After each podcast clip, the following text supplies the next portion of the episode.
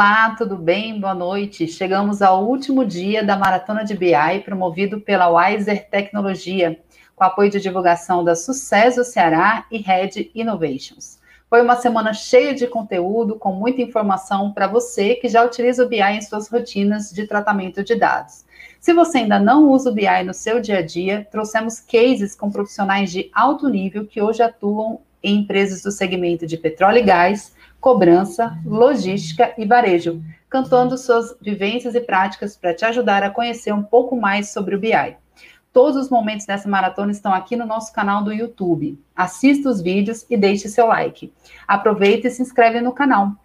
Ative as notificações e não perca nenhum conteúdo da Wiser.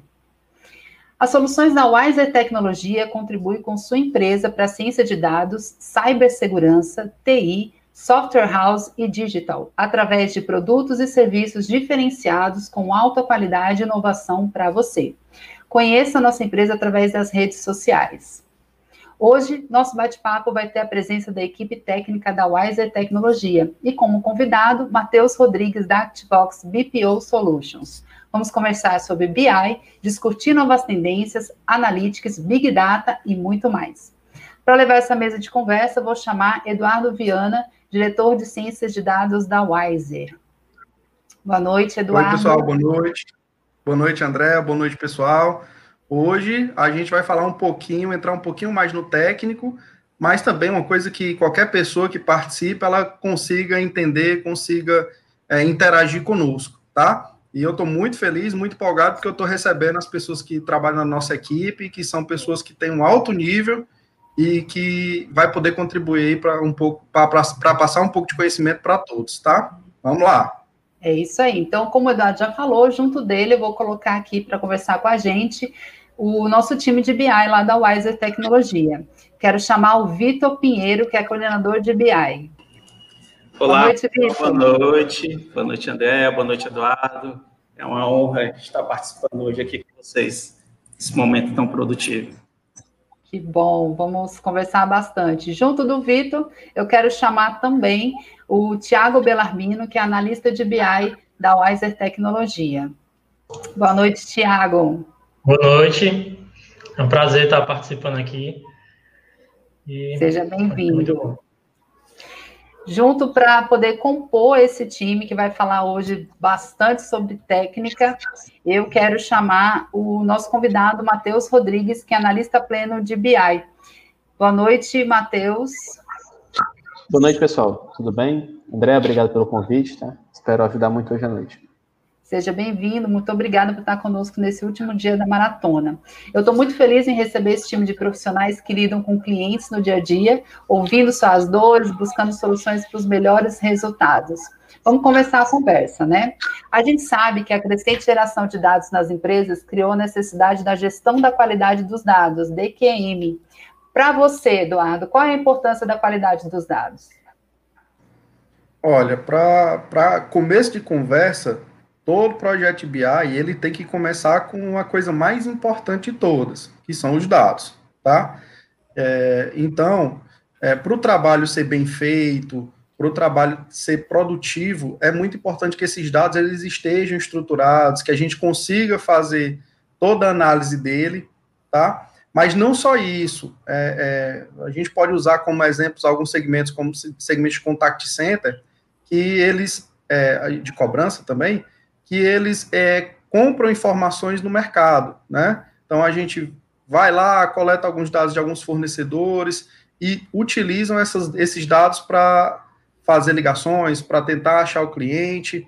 Então, às vezes você compra uma massa de dados, ou às vezes o cliente te manda uma massa de dados e você precisa tratar esses dados, precisa analisar, saber se aquele telefone que a gente está ligando está dando certo ou não, se existe retorno ou não. Então, assim, não é simplesmente tratar dados, mas utilizar esses dados, retroalimentar eles para que a gente consiga, de fato, ser mais produtivo, né? Vou colocar um outro ponto aí em relação ao contact center, que são as ligações que são feitas para os clientes. Então, você tem uma massa de dados muito grande de telefones que você vai discar, mas se você não retroalimentar os seus fluxos, os seus processos para avaliar se esse telefone de fato teve uma ligação atendida, você vai cada vez mais ficar mais improdutivo, né? Então, ah, estou discando para o telefone A, todo dia eu estou ligando para esse mesmo telefone, então o que é que acontece? Se eu não tiver uma retaguarda para analisar esse dado e retroalimentar ele, eu vou perder informação, eu vou perder, no caso, performance, né? É muito importante que a, as áreas de BI, elas sempre trabalhem com um fluxo de feedback desses dados, né? E construa, faça o tratamento, faça todo o processo ETL, mas que também tenha a questão do feedback, que é justamente retroalimentar a base com o que foi trabalhado, tá? Fora esses exemplos aí de contact center, existe, em cada negócio existe sua necessidade, é, sua análise de, de, de, de negócio propriamente dito. Então, quando a gente vai para a logística, para o comércio exterior, né, que a gente também tem um, um cliente forte nesse cenário, é, é feita análise dos dados públicos, né, que são liberados pelo governo, pela Receita Federal. Então, esses dados, muitas vezes, eles vêm totalmente despadronizados, né, e que é necessário fazer um tratamento, às vezes, até mesmo fazer um, um utilizar um pouco aí de inteligência artificial para tratar esses dados, né, é, então, isso é, é, extremamente relevante. Tá? Então, a gente já começa falando do principal, na minha concepção. E assim, como você falou, esse segmento, pegando como exemplo, a gente ouviu a Mari na segunda-feira, ela, né, que, que é envolvida na, exatamente com atendimento, é, o quanto que é importante a tomada de decisões nesse, nesse, nesse contexto, né? A gente sabe que hoje qualquer empresa preza muito pela questão da qualidade do atendimento, né, de como vai chegar essas informações na ponta do cliente final, e, e é muito bom, assim, poder entender um pouco de como o BI consegue ajudar a gente nesse nesse segmento também, nessa área também. É, a gente sabe.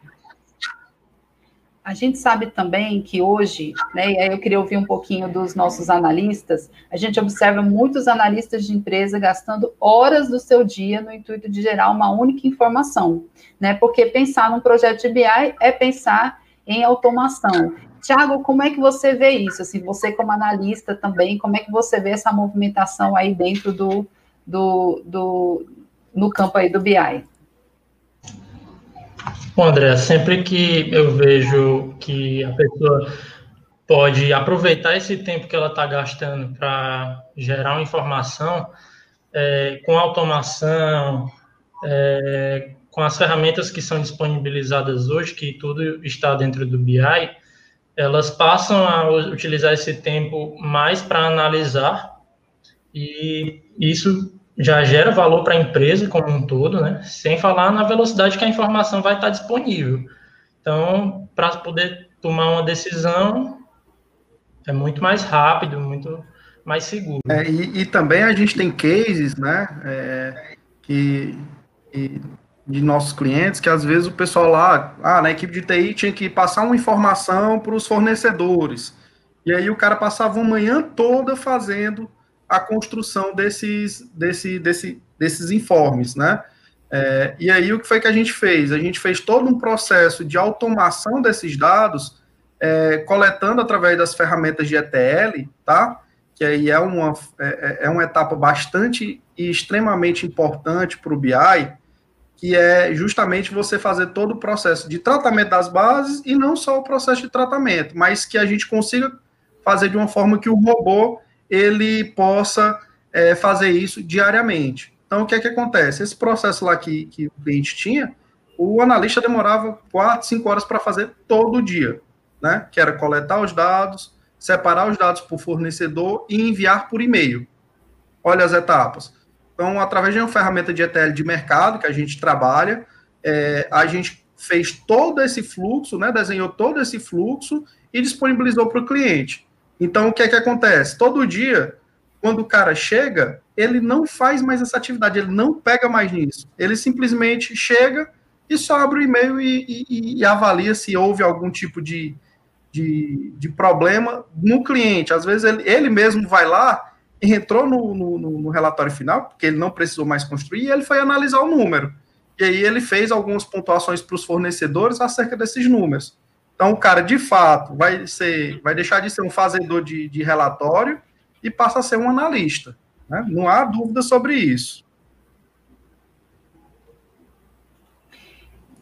E aí, Vitinho, o que, que você é, pode complementar com essa fala?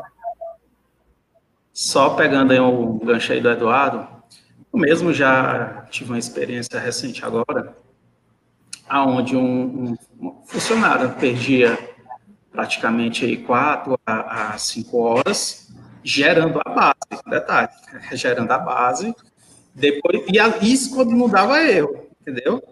Isso quando dava erro. E, e daí, foi que a gente fez? Aí, a gente criou lá um, com a ajuda de uma ferramenta L, a gente criou lá todo o processo, automatizamos lá, e daí hoje o cara, é que nem falou, ele passou de executor para ser um analista.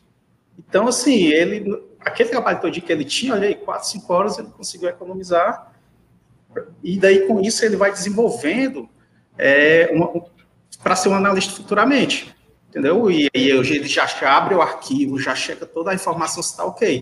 Antes ele fazia esse trabalho de pegar, gerar a base e depois colocar no, no arquivo, sendo que não praticamente não queria por conta do tempo, entendeu? É, eu, e aí, Tiago? É, eu já tive experiências né, de, de ver empresas onde a pessoa chega mais cedo também para gerar uma informação, onde ela passa muito tempo e, e sei lá, acho que a pessoa não né, é, ficou, ficou extremamente contente né, quando viu que isso poderia ser automatizado, que a gente coletou as regras de negócio, que a gente fez o mapeamento dessa coleta de informação, de todo, todo o tratamento que a pessoa fazia, filtragem, cruzamento de bases com sistemas diferentes e a disponibilidade né, rápida dessa informação. Quando a pessoa, depois que esse processo estava pronto, a pessoa passava a chegar no horário dela para analisar a informação. Não, e, e, tem outro ponto, né, Tiago? Às vezes as áreas de TI, as áreas de, de, de, BI, elas ficam totalmente vendidas. Por quê? Chega o gestor e diz assim, cara, eu preciso da informação tal. Aí o cara diz, não, tá bom, vou gerar. Quanto tempo? Ah, três horas, quatro horas. Às vezes até dia todo para fazer. Às vezes até o E aí todo. o gestor vai dizer assim, mas cara, como assim? Como é que tá? Eu preciso de informação para agora. Então a gente tá, eu estou colocando aí, a nossa equipe, né? Nós estamos colocando como uma tendência a questão da automação, por mais que seja uma coisa totalmente, ah, Eduardo, batida, né? Ah, Eduardo, isso é, é, é, é o que tem que ser feito. Mas a gente consegue ainda ver no mercado, atualmente, né? Acredito que vocês estão balançando a cabeça, vocês estão concordando comigo, de ver muito processo ainda manual muito processo que o cara tem que chegar mais cedo, ou que o cara tem que sair mais tarde, é, para entregar um número, né? Então, eu estou olhando para vocês aí, eu acredito que esse sorrisinho aí é o sorriso dos clientes quando, quando a gente consegue fazer a entrega da automação, né? Que o cara diz assim, poxa vida, eu não vou mais ter que passar esse tempo todo fazendo esse dashboard, né? Chega os olhos brilham, chega os olhos brilham. Okay, Quer fazer um comentário, Matheus, sobre isso? Pois é, nessa parte de, de automações, né, vocês comentaram algo bem interessante, que é a parte de como conquistar informações de formas automáticas, né? E como a gente aqui na ActiveVox, a gente é um contact center, a gente faz todo aquele trabalho, tanto de cobrança como de receptivo, um dos principais pontos daqui é conseguir o contato, né?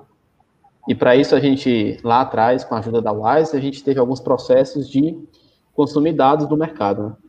Isso era algo muito moroso, que a gente tinha que entrar muito cedo, sair muito tarde, mas com soluções de ETL, que não o Thiago falou aí, a gente deixa tudo isso agendado, a gente faz os schedules na madrugada, as rotinas rodam, independente do que tenha acontecido no dia anterior, meu CRM está ok. Então a gente define quem precisa de, de enriquecimentos, de novos dados cadastrais, e faz essa captura ou de formas públicas, né, ou de formas privadas, que vão ser fornecedoras de dados cadastrais, tá? E, e isso é um, é um, passo que o Eduardo falou, que para quem está dentro fazendo correto é muito simples. mas muitas vezes você visita outros concorrentes, parceiros de mercado, e isso não acontece lá. Você fica pensando, poxa, o que está acontecendo lá? Está errado. Mas não é que esteja errado, é porque a gente está pensando talvez um pouco melhor e tem que levar essa visão à frente, né? De deixar tudo automático. E o analista, de fato, analisar os resultados e analisar melhorias, né? Que, como a André falou, o que a Mari falou na segunda-feira foi muito sábio. Que um analista de BI não é fazer relatório, né? Mostrar planilha. É realmente analisar o negócio e ver onde pode ser melhorado. Se o, o funcionário tem que passar o dia todo analisando relatório, fazendo enriquecimento, dados cadastrais, ele não é um, um, cara de BI, ele é um cara que faz rotinas na, no decorrer do dia. Né?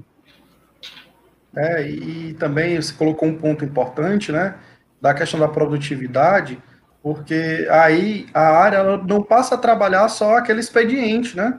Ela consegue gerar robôs para trabalhar durante a madrugada. Então você pode gerenciar toda a rotina de, de coleta de informações um horário ocioso, onde você não vai ter problema de performance, não vai afetar a operação, né, no seu caso especificamente de, de contact center, é, não vai ter problema de concorrência, né? A gente sabe que também é uma realidade nas empresas esse problema de, de, de performance, né? Então, assim, a gente não, também tem que observar isso, tá bom? É, então, é extremamente relevante, tá? É, Andréa, Oi. É, eu queria também que você apresentasse para a gente aí enquanto a gente fala aqui, sobre os dashboards, alguns dashboards que a gente tem, tem disponibilizado no nosso público do, do Tableau, tá? Isso. Para quem não conhece, pessoal, o Tableau é uma ferramenta de BI de mercado, tá? No, atualmente ela é a líder, na verdade, quando eu falo atualmente, é 5, 6 anos, ela é líder de mercado quando a gente se, é, quando se fala de BI, tá? Quando se faz de análise é, e criação de dashboards, tá? Então, a gente vai colocar aí nos comentários também um link para vocês acessarem os dashboards que a gente cria. É, normalmente, a gente está publicando alguns dashboards que a gente criou, que a gente disponibilizou lá no, nessa galeria, tá bom? Então, fiquem à vontade para coletar.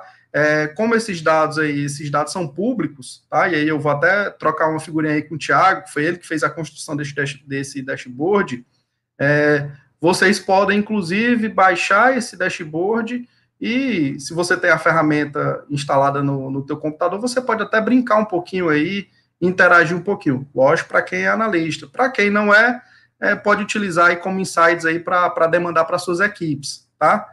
André, sobe um pouquinho aí, só para a gente apresentar o cabeçalho aí do, do dashboard. Tiagão, você fez a criação desse dash, né?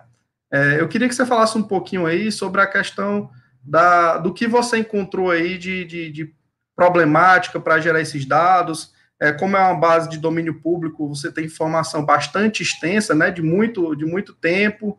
É, conta um pouquinho para a gente aqui como foi que você, é, quais foram as etapas aí que você utilizou para fazer a construção. Beleza. Esse aqui é, são dados públicos de importação e exportação né, que a gente a primeira dificuldade que a gente teve aqui foi pelo volume de dados. É só nessa base aqui que a gente subiu para o Tableau Public, porque ele não comportou eu levar um período maior do que esse, falando do Public em si, tá? Que a gente utiliza para colocar os exemplos lá, as coisas que a gente cria. Foram 15 milhões de linhas. Então, só aí, ele, ah, tipo, uma informação dessa a gente não poderia gerar por um Excel da vida, né? A gente teria que ter é, um ETL para fazer o tratamento desses dados, porque às vezes vem muita sujeira. Tá? É, é, eu encontrei algumas dificuldades com relação a isso nesse painel. Tá? E aí, com, é, o, os próximos desafios foram é, fazer relacionamentos, né? Porque além dessas 15 milhões de linhas, elas vinham com códigos, e esses códigos eu tinha que baixar uma outra planilha que me dizia o significado desses códigos, que me dizia é, aqui, por exemplo, o significado da categoria. Aí eu coloquei categoria primeira classe, segunda classe, terceira e quarta, né? Porque são várias subcategorias né, dos produtos. É, e, e você tocou num ponto extremamente importante e extremamente relevante para quem desenvolve, que é justamente é, fazer relacionamento entre, entre fontes de dados, né? É, e aí, o que é que acontece? Às vezes, a gente vai encontrar situações aí que os, os dados, eles estão ah, a informação, vamos usar como exemplo aí, o ComexStat aí, a gente colocou num banco de dados, né, para coletar esses dados e, e disponibilizar na, na a visualização. Porém, é, os dados de relacionamento a gente tinha em Excel, né? Então, fazer esse relacionamento entre ferramentas de BI, isso é muito importante, é muito bacana. Né? E as ferramentas de BI, elas conseguem te dar essa flexibilidade. Especificamente aí no caso do Tableau, eu já trabalhei com, com, com cenários onde eu colocava dentro do Tableau, do servidor mesmo, tá? Não é o public. Mais de 80 milhões de registros e ele conseguiu ter uma performance bacana, né? É, e, e, fora isso, né? Eu acredito que o grande benefício do BI, para quem trabalha com ele, para quem passa a utilizar, é a agilidade na montagem dos dashboards, né? Que eu acredito que você gastou um pouco mais de tempo para construir, né? Do que construir a base, tratar a base, do que fazer os dashboards. É isso? É, geralmente a gente passa 80% do tempo no ETL, é, vamos lá, sei lá, 60% a 80% do tempo no ETL e o restante no desenvolvimento do painel, né? E o ETL é que a gente traz o dado para cá bonitinho. É, aqui a gente tem é, um parâmetro bem em cima que a gente pode alternar toda a exibição entre importação e exportação. E bem ao lado a gente tem o tipo do valor, né? Sobe só um pouquinho, André, bem aqui no, no canto superior direito. É, abre essa caixinha do tipo do valor. Aí a gente tem, é, a gente pode alternar todas as informações de acordo com o que a gente seleciona aqui. Então, é, é muito mais rápido, né, de você mudar a, a, o tipo de visualização. Aí ele vai carregar. Pronto, ele já mudou, inclusive, é, as medidas, as cores. Então, em cima da quantidade estatística, agora você já sabe onde é que tem maior concentração, em quantidade por região aqui no mapa. É, enfim, aqui, logo abaixo desses parâmetros, a gente tem aqui alguns filtros, né? Um filtro de, de período, ele está mostrando aqui o, o, período de 2018 até 2020. E aí a gente tem aqui os filtros básicos, né? Que é do período, aqui ele filtra um período específico, é, mês, no caso, né? E país de origem destino, no caso. Quando, quando eu estou falando de importação, eu estou dizendo qual é o país que, de que eu estou trazendo, né? Então, no caso, seria a origem. Quando eu mudo para exportação, seria o destino. Então, a gente pode selecionar um exemplo aí. Pronto, ele aí, carregou para. Eu acho interessante, é, é, eu queria fazer um novo comentário aí, que você me falou que são 15 milhões de registros, né? Então, assim, mesmo com 15 milhões de registros e no servidor público, você vê que existe performance no, no dashboard, onde você clicou e praticamente é, near time, né? Ele já mostrou para você o, os dashboards. Não, já atualizou, né? E não só isso, mas a flexibilidade de você utilizar filtros para justamente é, fazer a mudança dos indicadores, dos números, dos KPIs, né?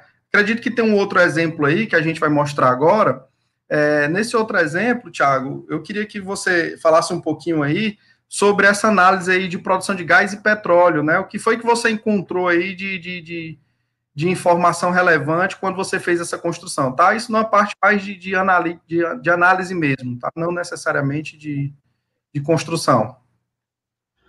É, falando do ETL, isso aqui foi um pouquinho mais complicado. É, até troquei uma ideia com o Matheus sobre a leitura dessas bases, né? Que, tipo, o dado era sujo. Em algumas linhas ele trazia os campos entre aspas, e em outras não. E para me identificar esses padrões, a gente teve que misturar regex dentro do ETL. E, enfim, é aquela, é aquela coisa que a gente costuma pegar no dia a dia, né? O dado sujo, o dado bruto, e a gente trata para não levar ele sujo para o painel. É, é, aqui no. Pode Sim. Falar. Não, pode falar, desculpa. Pronto. Aqui no painel a gente tem mais parâmetros de, de valores, né? Aqui no tipo valor, no caso, a gente consegue mostrar a produção não só de óleo, por exemplo, a gente consegue mostrar é, a produção de é, gás, aí tem o associado, não associado, injeção de gás, e aí com isso ele vai e mostra essa informação no painel. E aqui ao lado ele mostra como é que é a produção desse parâmetro em mar e em terra, né? Eu utilizei até aqui os bloquinhos do Minecraft.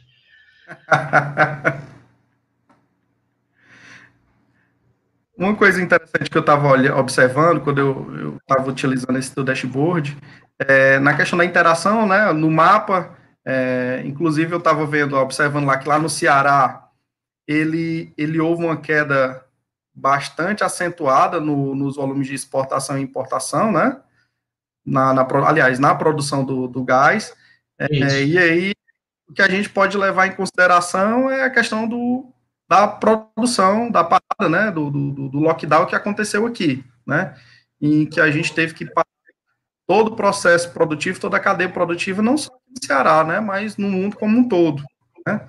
Inclusive, hoje vincula-se muitas informações aí que as indústrias, elas estão com problemas para comprar insumos, né, e isso é um reflexo é, que aí a gente consegue mostrar justamente esse dashboard, né, um exemplo, né, de que a produção ela parou em virtude da pandemia agora está se retomando, mas mesmo assim o mercado sente a falta de insumo para a sua cadeia produtiva, né? Isso. Aqui mais para baixo tem mostrando o, o, gráfico comportamento do período, né? E aí essa parte do gráfico verde é a produção em terra e a parte azul é a produção em mar. A gente percebe aqui que em 2020, é, de março para abril, que foi exatamente no período que começou a pandemia, a produção em mar acabou. Continua somente a produção em terra. Entendeu? Então, é muito importante a gente ter essas informações rápidas, apesar de ser um volume muito grande de informação, a gente ter essas informações rápidas para a gente ver esse tipo de, de informação, né, esse comportamento do que acontece é, em cima do próprio negócio, né? E como, e como também a gente pode utilizar isso para fazer uma análise de negócio, né? Ah, se a gente for observar, eu vou até jogar um outro exemplo depois desse, tá? É, se a gente observar, a produção em mar parou, mas a produção em terra se manteve é, mais ou menos parecido em média. Mas por que isso? Porque tem que evitar aglomeração, né? O nosso cenário exigia que as pessoas mantessem um distanciamento. E uma plataforma em alto mar não pode, não dá para não dá para deixar o povo lá em alto mar e, e, e, e correr o risco aí de ter uma de ter uma, um, um, um, foco no coronavírus, né? Um outro, um outro assunto interessante, Tiago, que eu queria até usar aqui como exemplo, foi um case no, no passado que a gente foi fazer uma análise no, no mercantil, né, numa rede de supermercados, e aí a gente foi começar a ver volume de vendas, é, quantidade de vendas, e quando a gente foi observar um ticket médio, né, é, a gente observou que algumas lojas elas tinham um ticket médio bem abaixo do que outros, né? E aí, quando a gente foi entrar no detalhe, a gente plotou um mapa, mostrou as localizações das lojas e tudo. Quando a gente foi analisar um pouco mais, entrar um pouco mais no detalhe, e aí por isso que a semana de BI, tá, pessoal, é muito voltado para negócio, a gente observou o quê? Ah, tinha uma loja aqui que era no supermercado, era, era no, no centro e não tinha estacionamento. Então as pessoas iam fazer compras lá, mas não podia fazer a feira da semana ou a feira do mês. Tinha que comprar só a sacolinha, estava próximo do trabalho, então uma merenda, alguma coisa, e por não ter estacionamento, o pessoal tinha que comprar pouco, né? Como também tinham situações do, supermercado no shopping, que também tinha um ticket médio baixo, né? Por quê? Porque a frequência lá, não que não tivesse feira, né? Mas a frequência das pessoas era mais naquele, ah, tô aqui, no, vou passar ali no supermercado, no supermercado para comprar uma besteirinha ali para eu jantar, alguma coisa nesse cenário, né? Então, o negócio, ele consegue se explicar justamente quando você começa a entrar no detalhe dos números. Não é verdade? É verdade. Deixa eu colocar aqui para vocês, então, para a gente poder mudar um pouquinho o tema. A gente já viu esses exemplos de dashboards, onde a gente conseguiu ter muita ideia a respeito de como é que é feita essa análise. Mas eu queria trazer aqui para a pauta um tema que está bem também atual, que tem tudo a ver com a questão dos dados, que é a LGPD. Né? A LGPD entrou em vigor em setembro desse ano e aumentou ainda mais os olhares dos gestores para o compliance de seus negócios o que gerou ainda mais a necessidade de termos governança de dados. E aí, Eduardo, o que, que você acha dessa questão aí com relação à LGPD e os dados em nosso país? Ah, rapaz, isso aí é um negócio que é um problema para muita empresa, né? É, assim, as ferramentas de BI, elas foram construídas num cenário que você consegue fazer gestão de compliance total da sua, da, dos seus acessos, né? Então, eu vou, vou citar exemplos, tá, pessoal? E aí eu vou citar os, os, hoje o que o pessoal mais conhece, que é líder de mercado, Tableau e, e Power BI, e eles te dão a possibilidade de você fazer o compartilhamento dos seus, dos seus dashboards, da sua companhia, para apenas os colaboradores, né? Para que as pessoas elas tenham acesso através de login e senha, né? É, e não só isso, é, a gente consegue fazer toda a gestão, as ferramentas de BI, elas conseguem fazer a gestão, inclusive, de quem vê o quê, né? Porque às vezes, vamos lá, vamos voltar um pouquinho lá em, em 1999, para não dizer que é há pouco tempo, né? Mas ah, o pessoal, quando trabalhava com Excel, o que é que fazia? Gerei o dashboard, relatório. Eu vou mandar para o diretor, vou mandar para toda a cadeia de gestão. Aí o gestor pega, é, manda para alguém fora do, do, da empresa, enfim, gera um estresse danado, porque são informações extremamente relevantes, né, e importantes para o negócio, então é importante que essas informações, elas fiquem é, dentro de casa, como também existem tipos de informações que só o diretor precisa ter acesso, ou que o, o, os, as informações da, da, da, da produção, ela possa ser disponibilizada de forma individual para cada colaborador, para não expor justamente os colaboradores, né? E, e além de tudo isso, é, você garantir que esse dado ele não saia dali, né? A LGPD ela é bem clara e ela já começou a fazer alguns, algumas notificações aí às empresas, né? E os dados pessoais eles têm que ser muito bem armazenados, eles não podem ser é, divulgados, não podem. Então assim, é, o compliance ele é extremamente importante para as empresas. Já era extremamente importante, mas pode ser um gatilho é, fortíssimo de, de, de, multa, né? Na LGPD. Então, é muito complicado. Ah, a Yara aí fez um comentário aí, caixa de e-mail, né? Quem, o pessoal passava os relatórios aí nos e-mails lotando a caixa do povo. Então, o que que acontecia? Às vezes o diretor cobrava um, uma explicação, uma análise lá, e, e, e não chegava, né? E aí o cara chegava o diretor, poxa, eu pedi uma informação, cadê? Não, minha caixa de e-mail tá lotada, porque veio aí um Excel aí de 20 megas e acabou lotando toda a minha caixa, né? Vocês estão achando graça? Eu acredito que vocês já passaram por isso no passado, né? Já, já sim. Mas eu acredito que é isso. A gente acaba aqui só vendo as reações de todo mundo que trabalha, porque o bom da gente trazer a equipe é exatamente a gente ver a, a coisa na prática, né? É igual, vou colocar aqui para a gente poder é, pensar um pouquinho a respeito do comentário aqui do Wesley, já voltando ainda na próxima, na próxima questão, né? O Wesley disse que é interessante a facilidade e velocidade de utilização dos filtros no uso dessas ferramentas. Um clique, outras ferramentas de gráficos estáticos e a precisar de várias versões dos mesmos dados. Então, realmente é o que é, vocês estão colocando, a quantidade de informação que é gerada com facilidade nas ferramentas. E aí, voltando à questão da LGPD, o quanto que isso facilita também no controle desses dados das empresas, né? Ah, eu vou, eu vou fazer aqui uma menção honrosa aqui, tá? O Wesley é um monstro, eu fico muito, muito lisonjeado da, da presença do, do Wesley, e eu acredito que ele foi um dos, das pessoas que compartilhou mais conhecimento aí no, no, no mercado, eu acredito que daqui dessa, dessa live, os quatro aqui, não vou dizer André, porque André não trabalha no segmento de BI, né? Mas os quatro tiveram aí, é, é, aprenderam um pouco com o Wesley, né?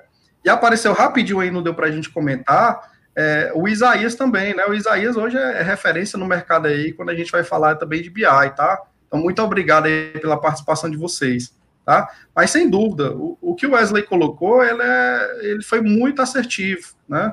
As ferramentas de BI, elas conseguem te dar uma flexibilidade para você fazer todo o processo de interação, de análise de, de, de indicadores de forma fácil e de forma ágil, tá? É, enquanto a gente vai, vai levar essa informação para o Excel e aí não vai caber, né?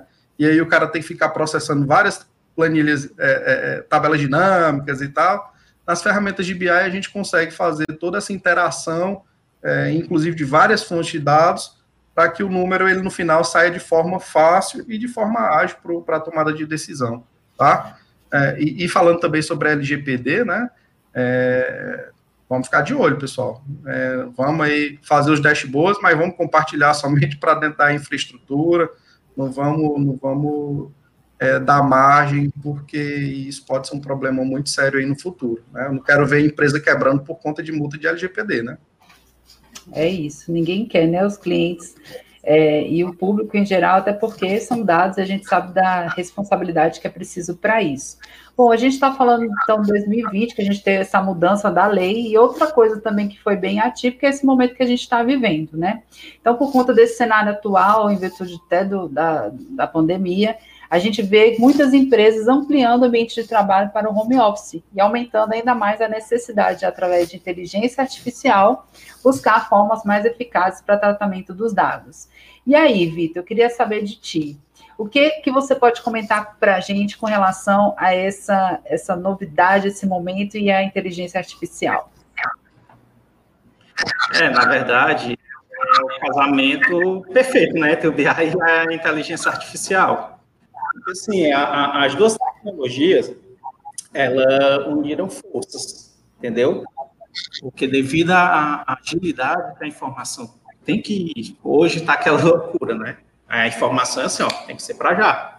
Então, a inteligência artificial, ela vem justamente para isso, entendeu? Porque aí, ela, há um certo tempo, ela vai ultrapassar os limites aí do BI entendeu? E ela vai transformar a ferramenta é, que hoje, assim, praticamente entrega relatórios padronizados, mas na, em uma solução para tomar de decisões importantes.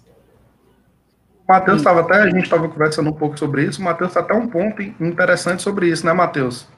Sobre a, a, as, as próprias ferramentas de, de BI fazendo, utilizando a, a machine learning aí para para fazer a construção do, do relacionamento com os clientes, né? Isso mesmo. Acho que hoje os dois principais líderes de mercado, eles já têm isso dentro das ferramentas em si, né? Ou seja, não é é algo novo, mas não é algo que você tem que fazer mil malabarismos para ter dentro da ferramenta, né? Tanto o Tableau como o Power BI, os líderes do mercado já têm isso dentro da ferramenta. É, e assim, a, a principal benefício do, da inteligência artificial é ela tornar toda a parte de BI é, acessível a qualquer pessoa, né? A preocupação dessas ferramentas, aí por isso que elas são até chamadas de ferramentas self-service, é que qualquer pessoa que não tenha é, é, background de, de lógica de programação, de de construção de dashboards, ela possa fazer as suas análises de forma intuitiva, né? Então, tanto o Tableau quanto o Power BI, eles hoje é, disponibilizam nas suas versões é, o Me Pergunte-me Como, né? Às vezes a gente vê o pessoal na rua, me pergunte, pergunte-me como, né? O, as ferramentas de BI também aderiram a isso. Para quê? Para o, o, cara que é analista, que, o, o gestor, o, o, dono da empresa ele possa fazer uma pergunta simples, e aí linguagem natural é a, a, a nossa linguagem, né, não é linguagem de programação. Então, mostre-me o indicador, as vendas do, de 2020, né? E aí ele vai plotar, as ferramentas de BI, elas hoje têm essa capacidade de plotar. É uma tendência, é, ainda vejo que, que o pessoal ainda utiliza pouco, né? É, justamente por conta, eu acredito às vezes até por desconhecer que existe isso, tá? mas eu acredito aí que no, no, decorrer do tempo vai se crescer muito essa, essa questão da, da, da linguagem natural. Tá? E a inteligência de, de, de a, a inteligência artificial, ela hoje a gente consegue se ver muito fácil, e aí vocês, é, eu acredito que vocês também podem colaborar um pouco, no, quando a gente recebe ligações, né? A gente está recebendo ligação aí, às vezes a gente não fala mais nem com pessoa, fala com robô. E aí os robôs, eles entendem o que a gente fala. Então, por trás daquilo ali, existe um, uma parceria do, com a inteligência artificial para justamente fazer todo esse tratamento de dados, né? Então, ele entendeu o que você falou e ele processar em cima de todo aquele, tudo que ele aprendeu, né, o aprendizado da máquina, para te dar a resposta certa, né? Então, hoje, até empresas de, de, de cobrança, elas estão substituindo o, o, o o atendimento, no caso, uma nas primeiras faixas de atraso, como uma questão de lembrete, né? Para uma, uma inteligência artificial, no caso, um robô que entra em contato com os clientes para lembrar que a dívida dele está atrasada, né? Então, hoje a gente também tem outros exemplos no WhatsApp, que é uma febre aqui no Brasil, né? É, de pedidos. É, ah, então a lojinha aqui do, da esquina aqui, ele faz o atendimento pelo WhatsApp. Às vezes ele, a gente demora para falar com a pessoa, né? A gente manda lá pensando que vai ser mais rápido. É, é, mas com a inteligência artificial isso muda de cenário, porque o atendimento ele pode ser todo feito de forma automatizada, né? é, utilizando o WhatsApp e utilizando a inteligência artificial para interagir com o cliente. Né? Então, isso assim, inteligência artificial vai ser o, o, uma forte tendência daqui para frente. Né? Inclusive, a gente já, eu já entendo que aí 30%, 40%, eu acho que até a Gartner falou sobre isso, né? É, que 30%, 40% de todos os processos é, gerados pela área de ciência de dados elas vão ser feitas por máquinas, né? Que isso é bom. É, eu venho levantando a bola, já levantei a bola nas outras lives, né?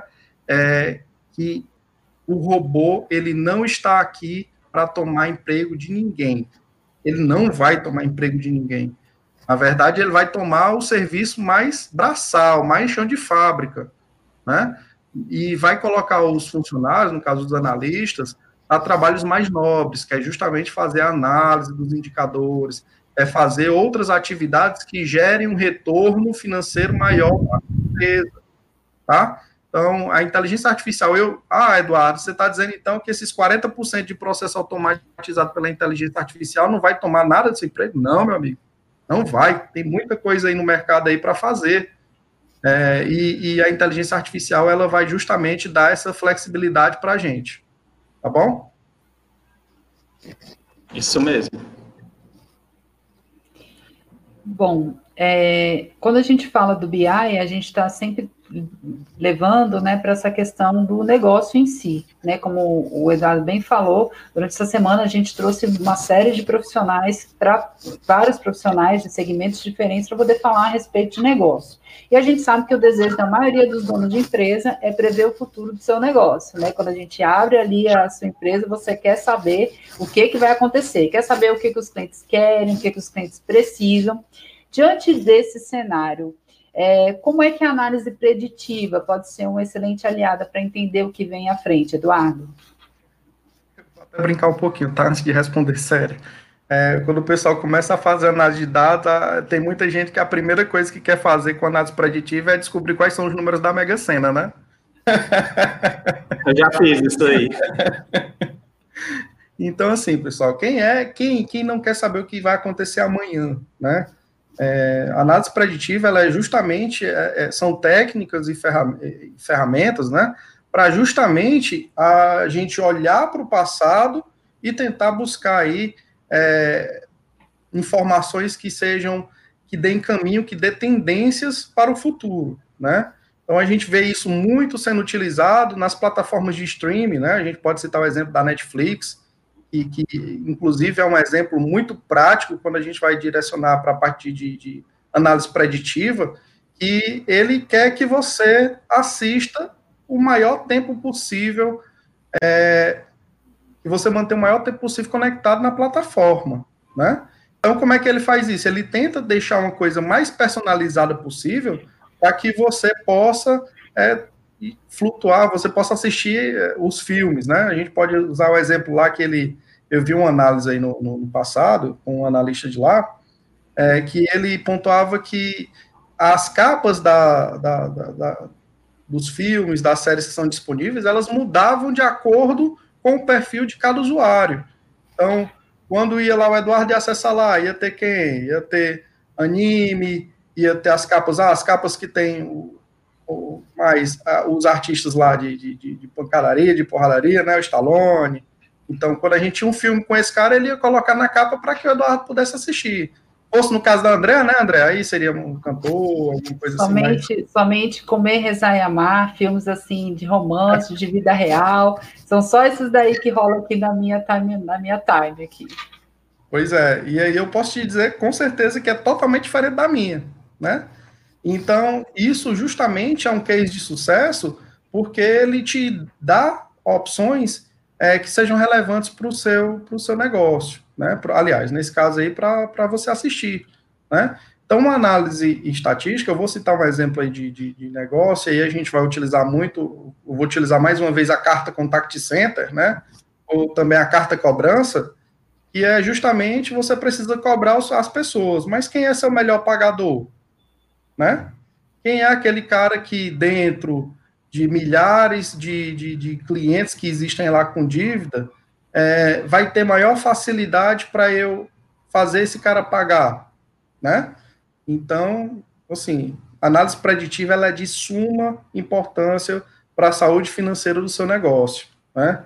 É, agora, a grande preocupação com, com análise preditiva, e aí eu não estou colocando um viés negativo, é porque a análise preditiva ela reforça a tendência, né? Ela sempre vai reforçar o que ela acredita que é mais importante. Então, às vezes, ela deixa ali no obscuro o resto, das, o resto da análise, né? O resto da, das informações. Então, às vezes, a gente tem que também, como analistas, né? Como pessoas que trabalham com a área de, de BI, ciência de dados, também tem que estar tá extremamente ligado para isso. A inteligência, a, a, análise preditiva, ela vai reforçar o mais forte, ela vai reforçar o mais forte, mas às vezes você também tem que olhar um pouco para o outro lado.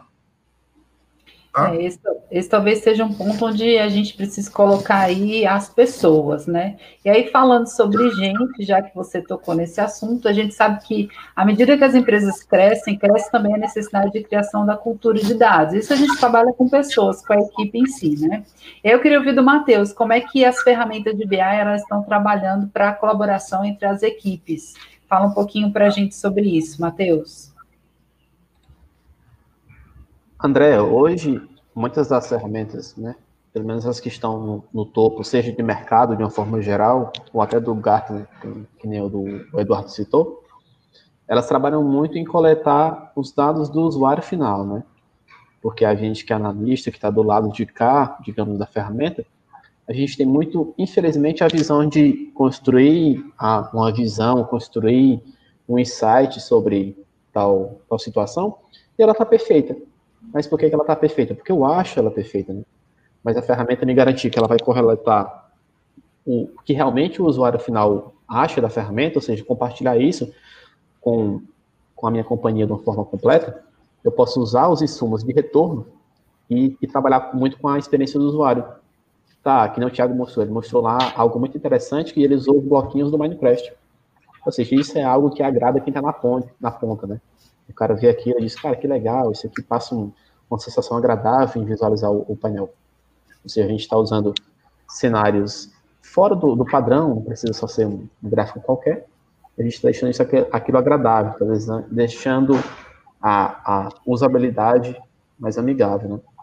Ou seja, as grandes ferramentas estão investindo muito nisso, de, de ter muita coleta da experiência do usuário para trabalhar muito com, com o CX, né? É, e, e também um ponto relevante, Matheus, é, e aí eu vou citar um exemplo do Tableau, tá? É, as ferramentas, elas também já vêm implementando alguns processos para facilitar a colaboração do usuário, é, o compartilhamento das informações entre os próprios usuários, né? É, isso é, ficou bem mais acentuado na questão da pandemia, né, que as pessoas elas começaram a trabalhar de casa, então, às vezes, você não estava do lado. Às vezes, você está analisando o número, normalmente, antes da pandemia, você está analisando o número do lado da pessoa. Então, você diz, ó, oh, tá vendo esse número aqui? Esse número tá, teve uma situação maior aí, aumentou o desvio em relação a, ah, vou usar um exemplo aqui, rechamadas, né? Aumentou o desvio, por que que isso aconteceu? Vamos entrar no detalhe, né? E as ferramentas de, de BI, aí eu vou citar o Tableau, ele hoje te dá uma possibilidade de você fazer comentários dentro dos dashboards. Então você vai fazer um comentário lá e vai chamar. Eu, tô, eu preciso que o Matheus ele analise o, o, porquê do desvio do nosso resultado financeiro aqui. Então, eu vou lá no, no próprio dashboard e faço um comentário. Arroba Matheus, você pode verificar o porquê desse desvio? Houve algum problema na geração do número, né? Esse número, não, a base de dados veio errada, aconteceu alguma coisa nesse sentido, e compartilhar. Inclusive, ele te dá a possibilidade de você compartilhar o filtro que você fez dentro da análise. Então, não é simplesmente você chamar a pessoa, você consegue printar a tela dentro da ferramenta e mandar a tela que você estava observando naquele momento da análise, naquele momento que você estava tratando o número. Então, isso é extremamente relevante, né? Então, a colaboração entre os usuários, ela fica bem mais é, aderente ao negócio, porque em todo momento você está é, interagindo com as pessoas, você tem essa possibilidade de interagir, e principalmente isso fica de documentação, né? Ele, o outro usuário, você mesmo como analista, depois vai lá e coloca lá, ó, a gente observou que houve um problema desse, ah, foi feriado, no caso a gente olhando no contact center, né, foi feriado na, no, no, estado tal, por conta disso baixou o volume de vendas. Ou no caso da logística, e no caso do Tiago, né, aí ele vai lá e diz o seguinte, ó, arroba Eduardo, observei que por conta da pandemia, as pessoas não poderiam mais ir para as plataformas em alto mar, então, por conta disso, não houve produção. Por isso que o número está com esse desvio absurdo. E aí, o cara, daqui um ano, quando ele voltar nesse dashboard, que ele. Na verdade, ele não vai voltar daqui um ano, né? Ele vai olhar todo dia, porque os dashboards eles são atualizados diariamente. Mas daqui um ano, quando ele precisar fazer uma análise do mesmo período, ele vai poder olhar lá e ver o comentário do Thiago justamente falando sobre isso. Então, cara, isso é fantástico. Né? Isso é uma tendência fortíssima para as ferramentas de BI nessa colaboração, principalmente nesse momento de, de pandemia. Eduardo, o Delmiro colocou aqui uma pergunta: qual o perfil dos usuários que utilizam hoje as ferramentas de BI? Quais os conhecimentos necessários?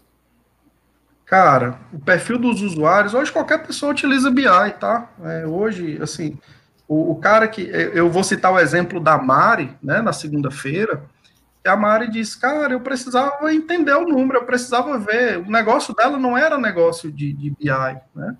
Então ela foi lá, baixou a ferramenta, começou a analisar, começou a brincar.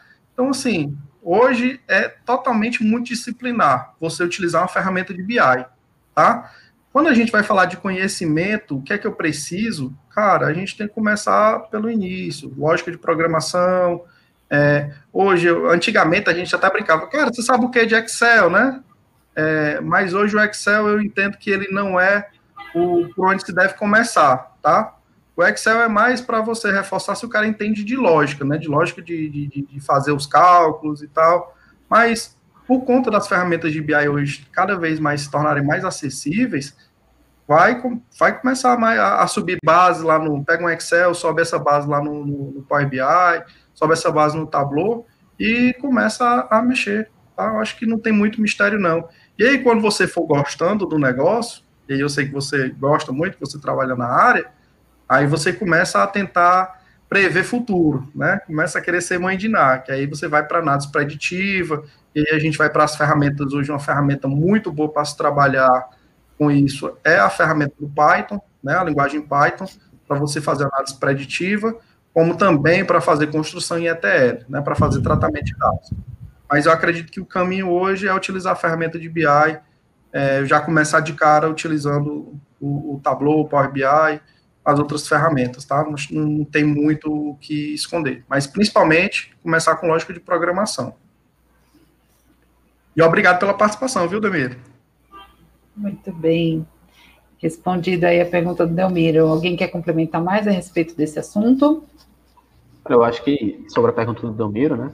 É, é, muito interessante que meio que ele pergunta do usuário final, né? Ou seja, o usuário final realmente é, é o que a gente falou na, na última pergunta, né? Ele tem que entender muito do negócio para ver que o que a área de BI está apresentando está pertinente ou não ao negócio. Aquilo que eu falei, a gente pode mostrar mil maravilhas, mas para o usuário final, que é o mais importante, não está interessante. Ou seja, ele tem que entender o usuário final muito do negócio. Ele tem que consumir o negócio todos os dias, né, as regras de negócio, como que funciona, para onde vai, de onde vem, e ver se o que o BI está apresentando está condizente com, com, o negócio dele, tá? Eu, eu acho, Delmiro, assim, que mais do que qualquer coisa, é, é entender de fato o que o BI está querendo apresentar e se está condizente ou não. De, de, ter realmente a crítica de dizer, cara, Thiago, o que você me mostrou aqui, cara, não serve. Ou então dizer, cara, o que você me apresentou é o que eu preciso e tal, vamos para próximos pontos. Né? Eu acho que isso é o mais importante. Ah, não tenha dúvida. E, e, por isso, essa semana de PI, tá? A gente não se propôs aqui a falar tecnês, a, a tentar falar do bit do byte. A gente está aqui tentando falar da importância do BI para o negócio, e que o mais importante de tudo é entender do negócio, né? Então, o mais importante hoje, você, lógico, vai ter que ter um background aí de, de ferramentas, mas o negócio é o mais importante, né? É entender o negócio que é o mais importante. Vou até é, citar um exemplo. É, eu cheguei numa, numa empresa para a gente fazer, abrir um projeto lá sobre o desenvolvimento do dashboard, e aí o, o, o usuário falou, cara, eu tentei explicar isso aqui para o cara dez vezes, isso um outro funcionário que trabalhava lá. E o cara não entendia, não entendia. Ele fez do jeito da cabeça dele. E no final das contas o relatório não foi entregue. Né? Então, olha o problema que se gerou aí. Né? E aí olha para onde se precisa de fato ter atenção. Precisa ter atenção e entender o negócio.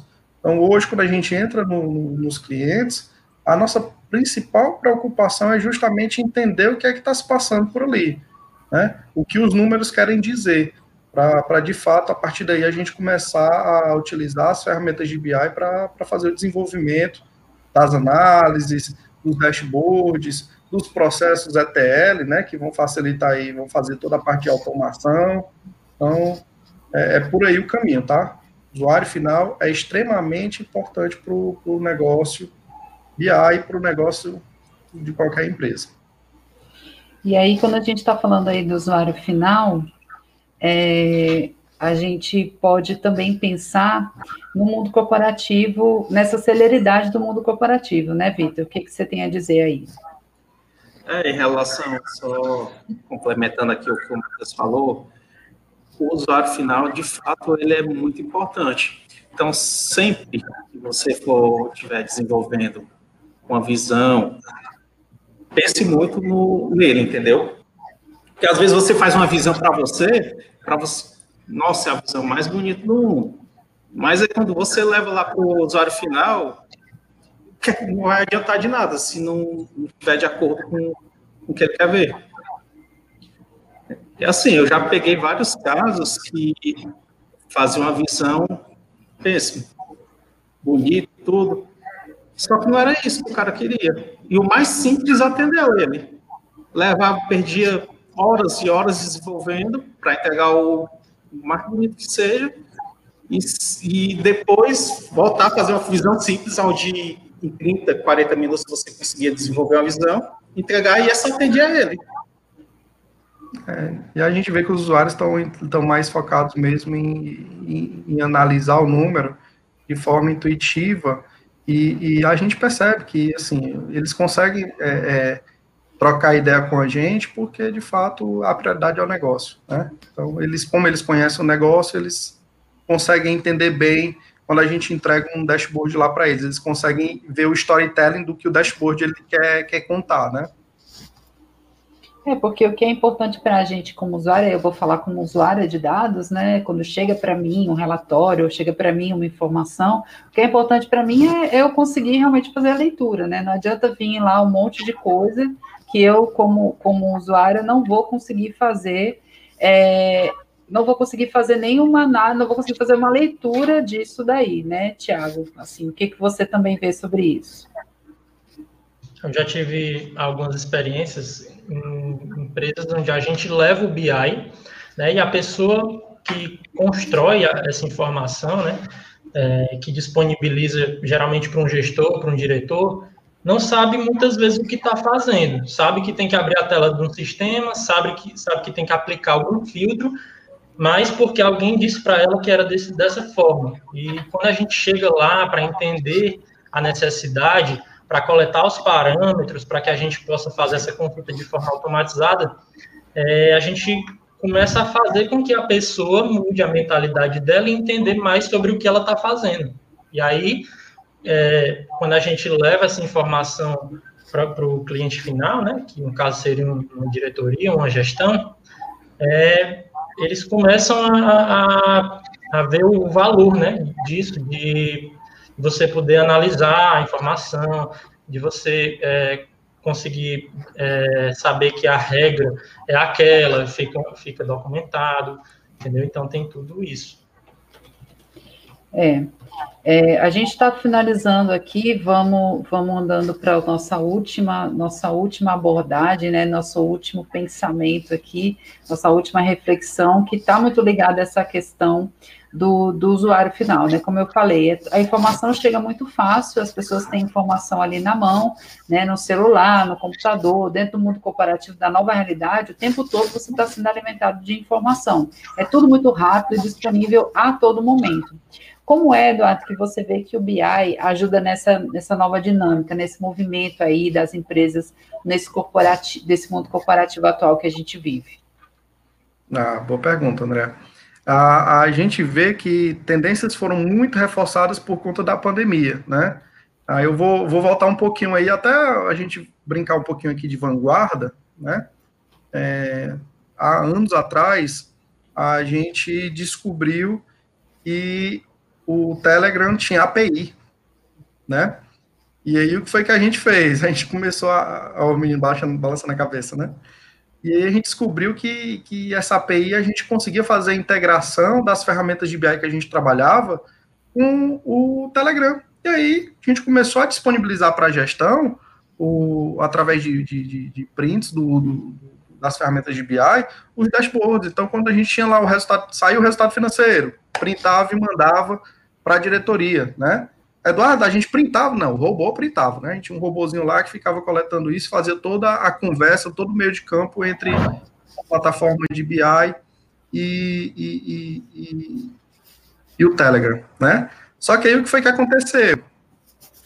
É, as ferramentas de BI, elas começaram a fazer isso também, através dos seus aplicativos, né? Hoje, com, por conta da pandemia, o, o mobile ele é muito, muito a, a, aderido na, nas empresas, né? É, conheço isso aí de vários cases, e aí o Matheus até se sentir a vontade de falar também sobre o case aí da, na empresa da Activox, é, de construir os dashboards também já pensando no, no mobile, né? De desenvolver o, o, os relatórios não só para o computador, porque a gente sabe que o pessoal, principalmente gestor, ele não fica muito hoje por trás da mesa, não ele está conversando com o fornecedor, ele está conversando com o cliente, ele está em uma área de TI pedindo ajuda. Então, assim, o cara está correndo o dia todo. E, e, e, você ter a possibilidade de utilizar o smartphone para fazer as análises dos seus dados, isso é extremamente valioso, né? Então, a gente vê hoje que as ferramentas de mercado hoje, elas já disponibilizam hoje aplicativos para justamente facilitar o acesso à informação. Tá? Então, é uma tendência, sim, é, que a gente vai ver cada vez mais as pessoas utilizando e, e os analistas de BI, o pessoal que trabalha com BI se virando para achar layout, para encaixar os, as informações, né? Que tem que caber na tela. E, e, e, mas é extremamente relevante. A gente tem aqui uma última pergunta do Delmiro, vou colocar para a gente responder. Qual a ferramenta de BI mais amigável para ser implantada em empresas de pequeno e grande porte? Delmiro, é, basicamente, basicamente as líderes de mercado hoje, por, por já ser vanguardista, elas já é, é, evoluíram muito é, para se tornar cada vez mais amigável, tá? Então, vou citar duas aqui, é, que é Tableau e Power BI, tá? Hoje são líderes de mercado nos seus segmentos e, e justamente eles te dão essa flexibilidade, essa facilidade para você fazer a utilização, tá? Já que a gente está falando de ferramenta, vou fazer também menção honrosa também a ferramentas de ETL, tá? E, inclusive, eu recebi uma imagem um tempo atrás que mostrava aí uma quimera, né?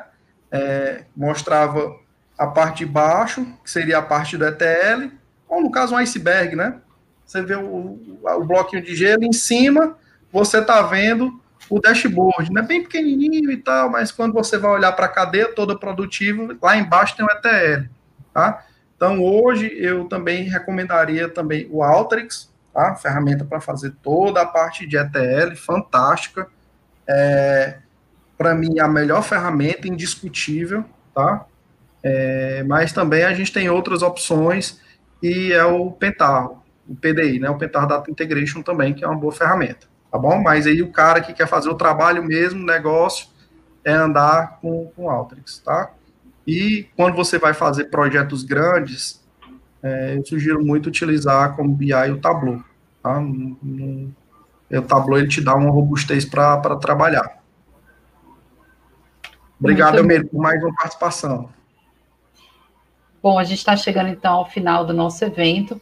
A gente teve uma semana incrível, com certeza terminamos o dia de hoje com a sensação de um dever cumprido com relação ao objetivo desse momento. Eu queria que o Vitor, o Tiago e o Matheus deixassem um recado final sobre o dia de hoje. Vamos começar pelo Vitor. Então, pessoal, é, foi muito proveitoso, assim, foi muito bom ter participado desse, desse evento. E eu só tenho a agradecer aí pelo convite. Espero que vocês tenham aproveitado essa semana e tenham absorvido muita coisa. Tiago, pode falar um pouquinho também a respeito desse momento aqui que a gente viveu hoje. Agradeço muito a participação. É muito bom estar falando sobre BI. Né? Eu amo BI e eu vejo que tudo está caminhando para o BI, né?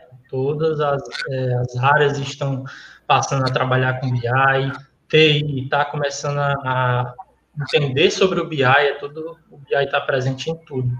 E muito obrigado e até a próxima. Matheus, pode ficar à vontade para falar você.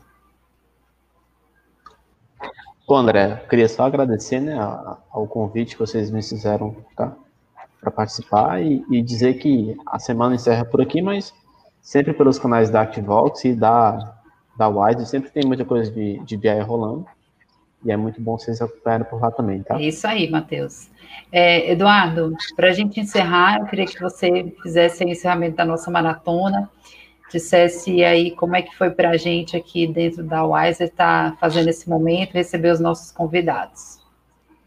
Cara, foi, foi fantástico, tá, André? É, eu, eu não imaginava o trabalho que dava, aliás, eu imaginava que dava muito trabalho, mas quando a gente foi, de fato, colocar no papel, deu bem mais, mas eu estou extremamente feliz em, principalmente, a gente ver a, a, nossa credibilidade no mercado e ver que o, os participantes, eles sentiram muito à vontade muita, e tiveram muita disponibilidade em, em participar desse momento conosco, né? então agradeço a cada um dos participantes, é, foi fantástico a troca de experiência, é muito legal também a gente ter parado um pouco essa semana para falar é, de negócio, é, a gente está colocando aí sobre um plano de fundo o BI, mas o foco é justamente o negócio, entender do negócio, né? E que o BI, e aí quando a gente foi, foi pegar depoimento de cada um dos participantes, e quem assistiu aí ao longo dessa semana percebeu, é que o BI ele não atende uma única área, né?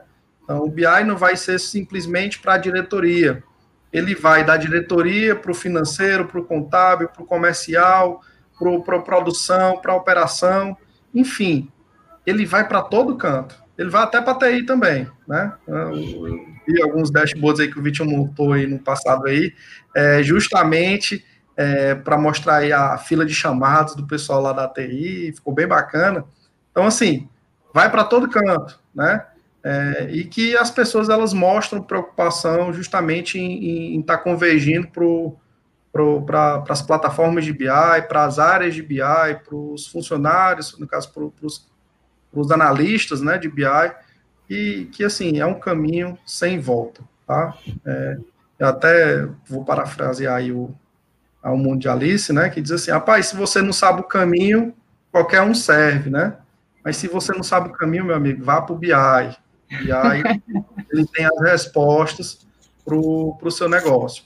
Então, para finalizar, muito obrigado pela participação de todos ao longo dessa semana, os participantes, a, as pessoas que assistiram a live e puderam contribuir com, com um pouquinho lá, fazendo algumas perguntas, é, parabenizando, agradecendo. Então, assim, é, no final das contas, é, essa semana ela foi extremamente gratificante, não só para mim, mas para toda a equipe Wiser, tá? Então, muito obrigado. É, a palavra é essa mesmo, gratidão por essa semana e por todo o conhecimento que a gente gerou aqui, tanto através dos nossos convidados, quanto através de hoje a nossa equipe técnica, o Matheus, nosso convidado também da ActiVox, trazendo aí vários insights e, e foi muito bom participar com vocês. Para finalizar, siga a Wiser nas redes sociais, se inscreve no canal do YouTube, ative as notificações. Muito obrigada pela participação de todos. Esperamos você nos próximos eventos da Wiser Tecnologia. Até lá. Tchau, gente. Valeu, pessoal. Um abraço.